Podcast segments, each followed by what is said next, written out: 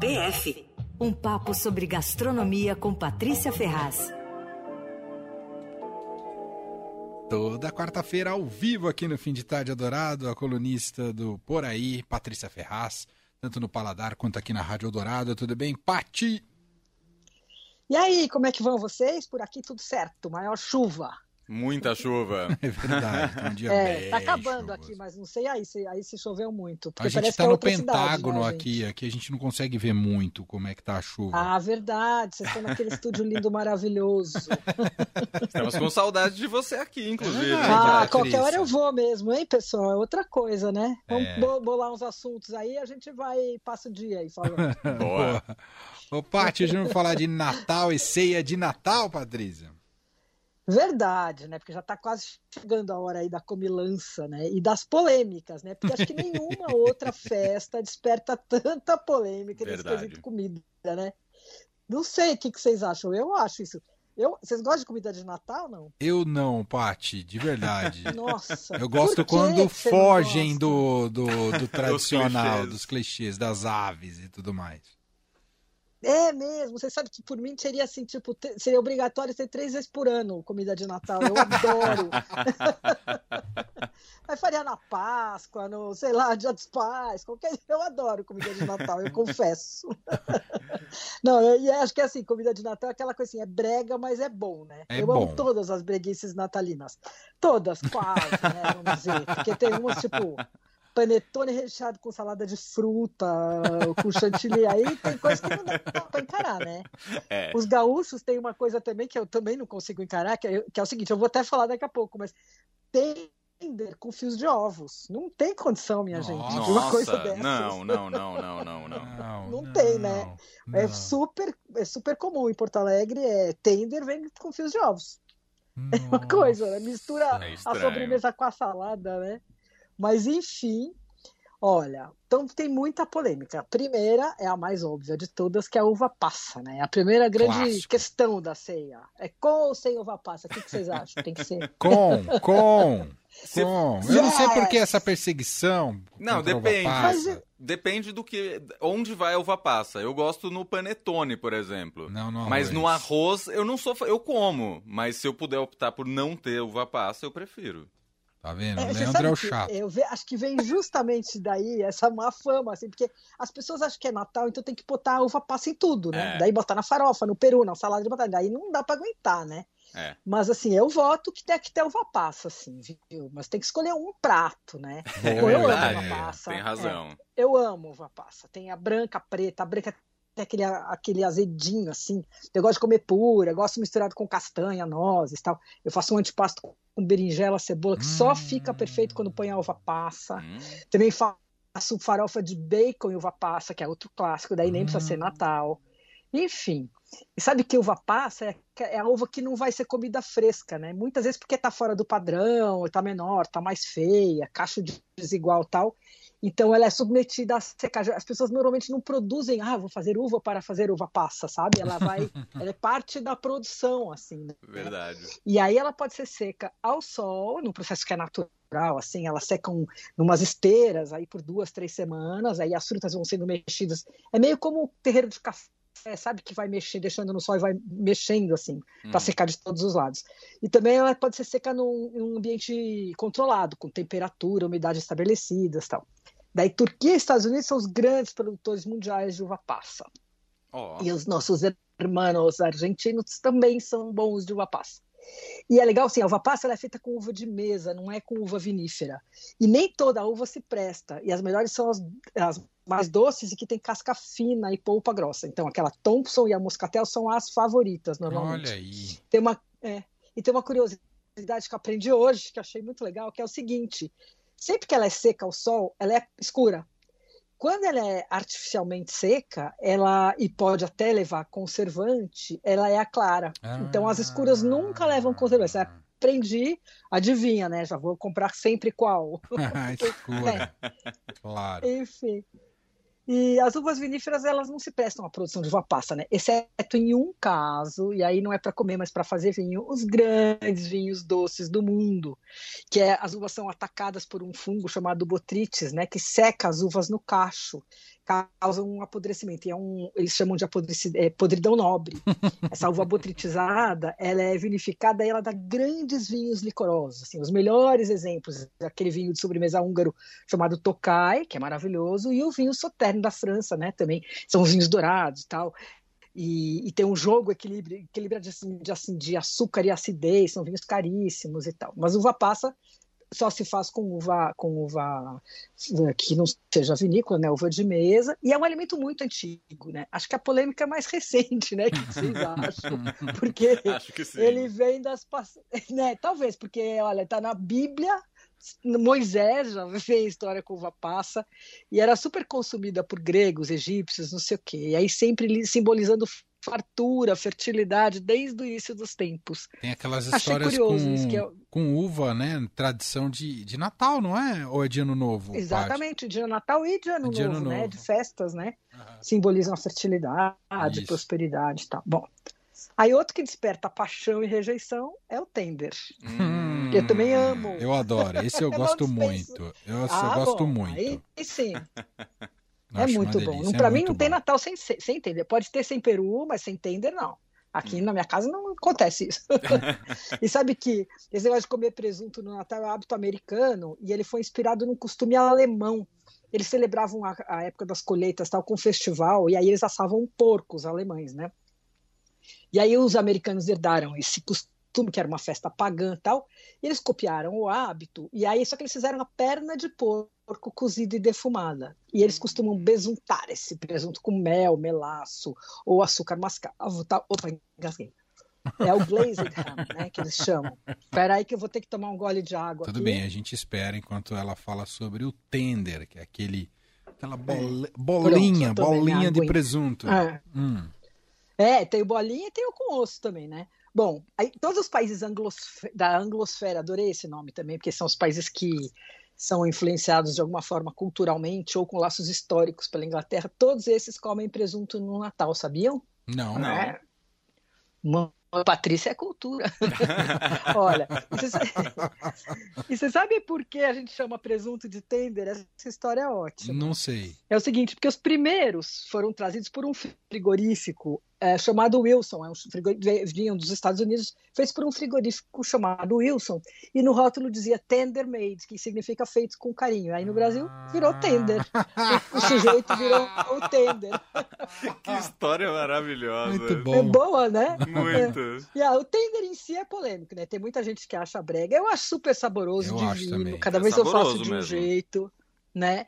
E, e é quase lei combinar o presunto com alguma coisa doce.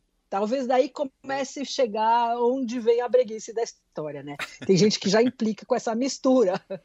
Agora, é, acho que os gaúchos exageram, tal, mas acho que tem e também acho que tem uma outra coisa que fez essa fama de brega. Eu tenho, eu tenho a impressão que aquele tender a Califórnia, sabe? Aquele que o cara abre a lata de pêssego em calda, a lata de abacaxi, a lata de figo, a de salada de fruta, põe tudo na travessa, tá com o coitado do presunto lá no meio e pronto, tender a Califórnia. Né? Aí não dá. a gente Bom, teve uma é polêmica né? não faz muito tempo aqui com uma curitibana, eu acho que é coisa do sul então isso. É.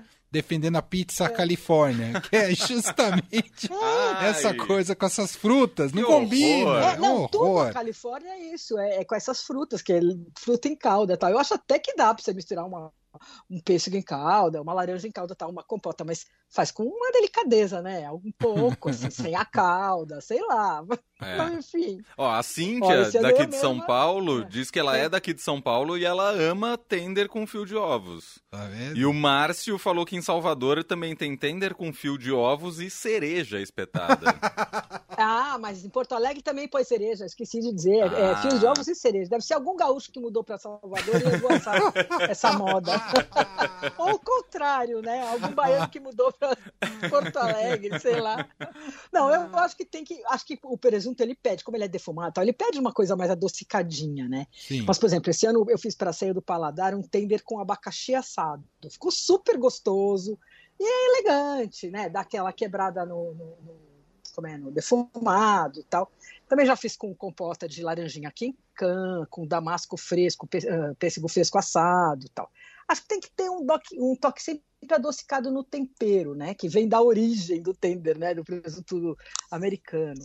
E às vezes eu faço até uma receita americana que ele, que ele é marinado com Coca-Cola, mas hum, é, fica legal. Hum, fica bom mesmo. Geralmente, eu, fica bom, né? Eu geralmente eu gosto de esfregar mostarda, ponho aquele maple syrup, né? Ou xarope de agave, e aí assa. É, acho legal algo doce e tal, mas tem que ter um toque de azedinho, né? É, eu gosto. Bom.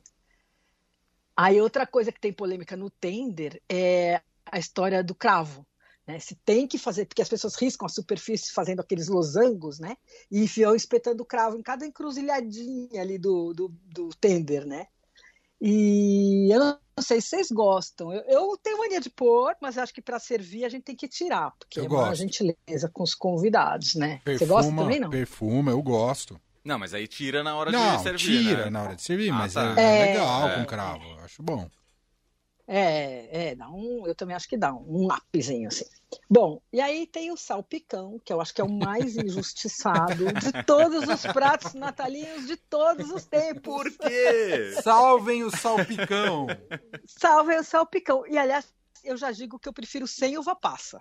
Mas eu não dispenso salpicão de jeito nenhum, né? Aquela mistura geladinha, tem um pouquinho de maionese, eu boto iogurte no, na maionese, bastante iogurte, um pouquinho só de maionese, então dá uma suavizada. Uhum. E eu gosto de misturar salsão, a maçã verde, erva doce e a batata. É um clássico. É verdade. Bom, é, e você sabe que a gente acha que é invenção brasileira, mas não é não, viu? Tem registro de que o salpicão era ser bom. Primeiro os espanhóis, eles chamam salpicão, tem lá tudo que é picado, assim, misturado, é, ou carne, ou carne uma, umas coisas cozidas, umas é, cruas e tal, chama salpicão. Na Espanha, cheiam coisas é, na América Latina inteira tal, e na França também. E tem registro que o salpicão era servido no século XIX, foi servido por Taillevan, que é um dos primeiros chefes profissionais. Ele era o chefe da corte francesa, e ele é autor de um dos clássicos da literatura culinária francesa, que chama La Viandier. E quer dizer, salpicão é chiquérrimo, viu, gente? Então vamos resolver que de agora em diante que ele não é brega de jeito nenhum. Vamos trazer de novo Aliás, o protagonismo ao salpicão. É, eu todo ano eu faço, né? Mesmo para a ceia do paladar, tudo, eu faço, cada hora eu vou inventando. Ano passado eu fiz salpicão de tender, esse ano para ceia do paladar eu fiz salpicão de lombo. E, e aí eu fiz um negócio que, na verdade, eu, eu, eu fiz uma. Vou fazer aqui já uma propaganda. Eu fiz o, o programa do Tramontina na TV Globo, aquele Antena Paulista, ele me convidou de novo para fazer ah, a ceia. Né? Fazer, é, vai ao ar agora no domingo. Eu já tinha feito ano passado com a ceia inteira. Essa vez ele pediu só acompanhamentos. E eu fiz uma mistura de salpicão com aquela salada Waldorf, na verdade sem o frango, né? Então que eu misturei a batata, o, o a maçã, o salsão e a erva doce. E aí eu montei assim como uma terrine e por cima coloquei a é, nozes pecan agridoces. Ficou super chique, viu, gente? Não é nem um pouquinho brega. Só Boa. tô falando isso pra defender que só é chiquérrimo. Mas um, uma das coisas que torna um pouco polêmica também é essa coisa, acho que, de misturar a fruta na comida, né? Que eu vou pegar o exemplo aqui da, da mensagem da Margarete, nosso ouvinte. Ela diz que ela adora maçã na maionese, que a parte citou aí no salpicão, por exemplo, e banana na farofa. E aí ela diz que o povo da família dela não gosta, não. Não, eu adoro essa cozinha dela aí. Eu adoro essas duas coisas também. Banana na farofa é uma delícia. É.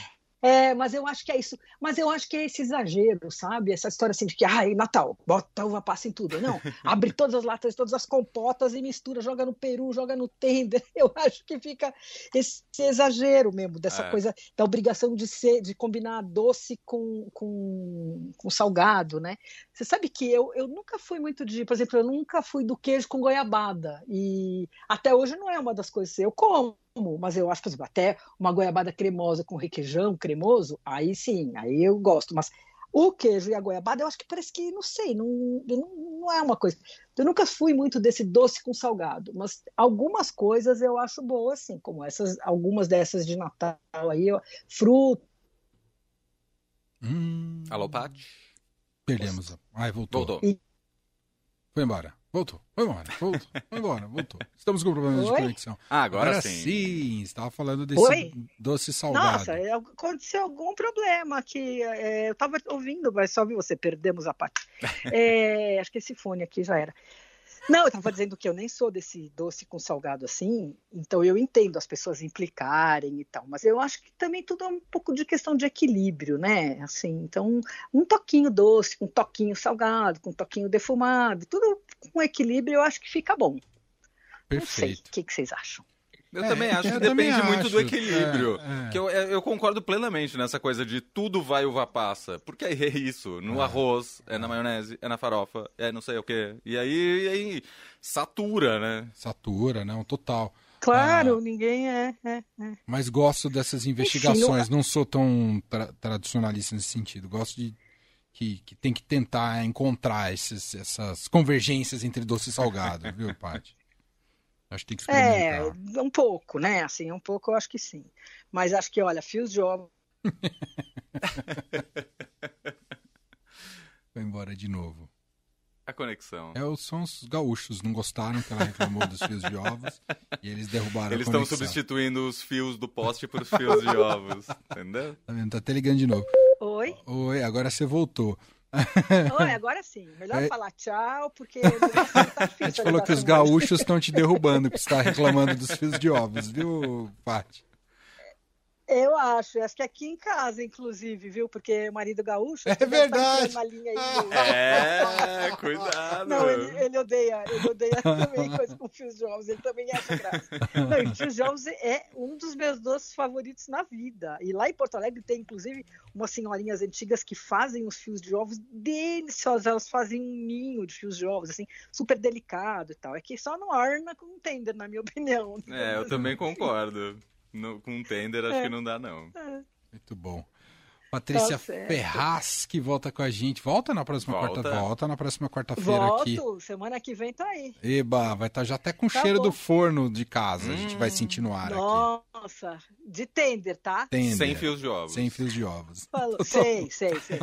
um beijo, tá Paty. Beijão. Beijo. Um beijo pra todo mundo. Tchau. Fim de tarde, Eldorado.